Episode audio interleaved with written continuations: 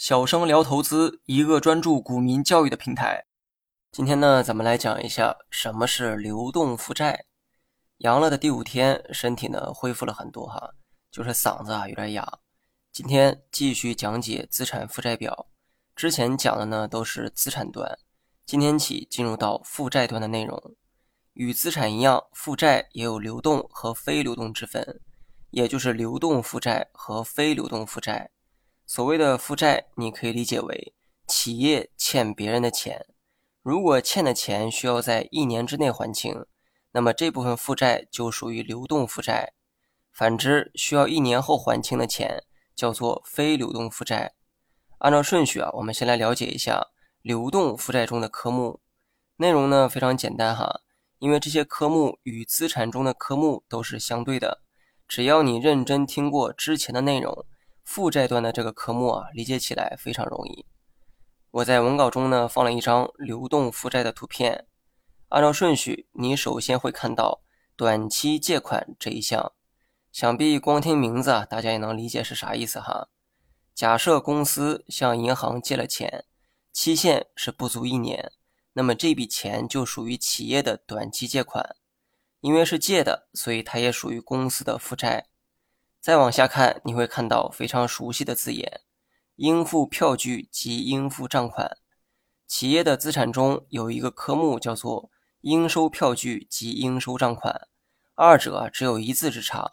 以应收账款为例，哈，企业应该收到但还没收到的钱叫做应收账款。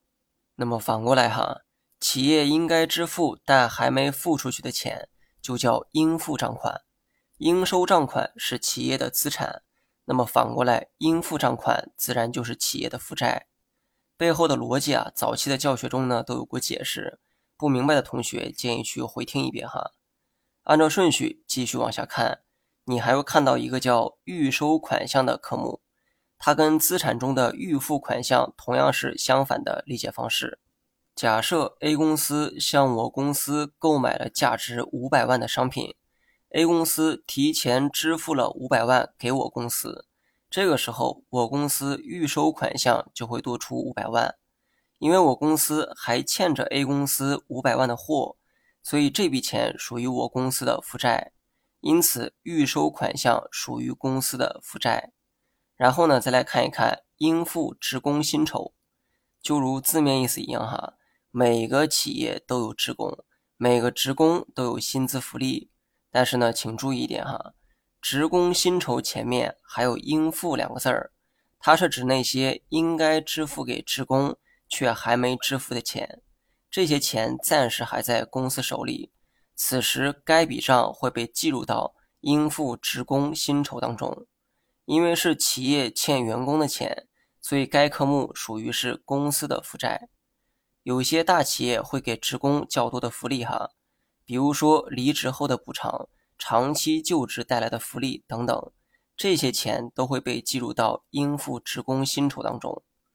那么流动负债的最后一个科目是其他应付款，理解方式呢跟上面的应付账款是一样的。